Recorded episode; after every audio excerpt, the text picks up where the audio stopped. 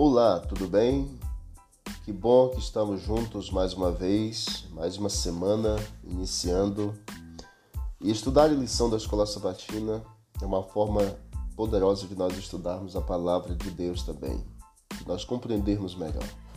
Durante esses três meses estamos estudando Fazendo Amigos para Deus, a alegria de participar de sua missão. Nesta semana, possibilidades ilimitadas. O tópico para hoje, dia 2 de agosto, diferentes nos dons, unidos no serviço. Você já pensou como os discípulos eram diferentes uns dos outros? Sua origem, personalidade, temperamento e dons variavam bastante. Mateus, por exemplo, um cobrador de impostos, porém, ele era preciso, exato e correto. Por outro lado, nós temos Pedro, muitas vezes falava precipitadamente e era entusiasmado e impulsivo, mas também tinha qualidades naturais de liderança. João era bondoso e franco. André era sociável, extremamente consciente dos que cercavam e sensível, sensível aos outros. Tomé tinha a tendência natural de questionar e muitas vezes duvidava. Cada um desses discípulos, embora tivesse personalidade e dons diferentes, foi poderosamente usado por Deus para testemunhar dele.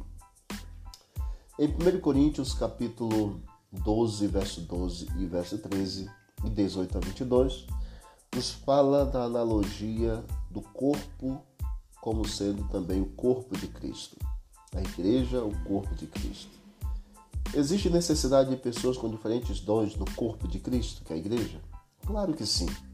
Cada cristão tem uma função no corpo de Cristo.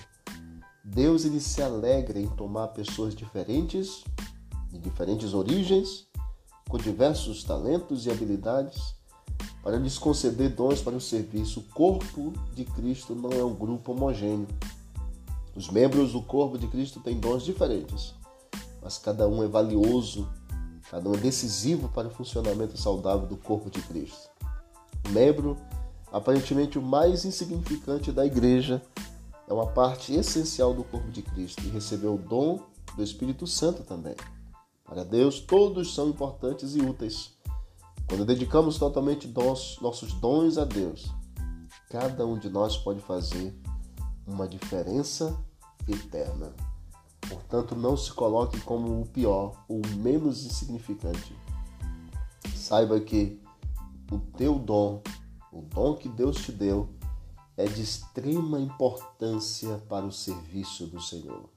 Portanto, vivamos unidos na missão, no serviço de Deus e façamos a nossa parte como corpo de Cristo, cada membro fazendo a sua função, desempenhando-a para a honra e glória do Senhor. Um bom dia para você Fique na paz. Não esqueça de visitar o canal Bíblia em Ação nas plataformas digitais. O que quem vos fala é o Pastor Joel. E vamos que vamos para o alto e avante pelo poder de Deus. Um forte abraço e um bom dia.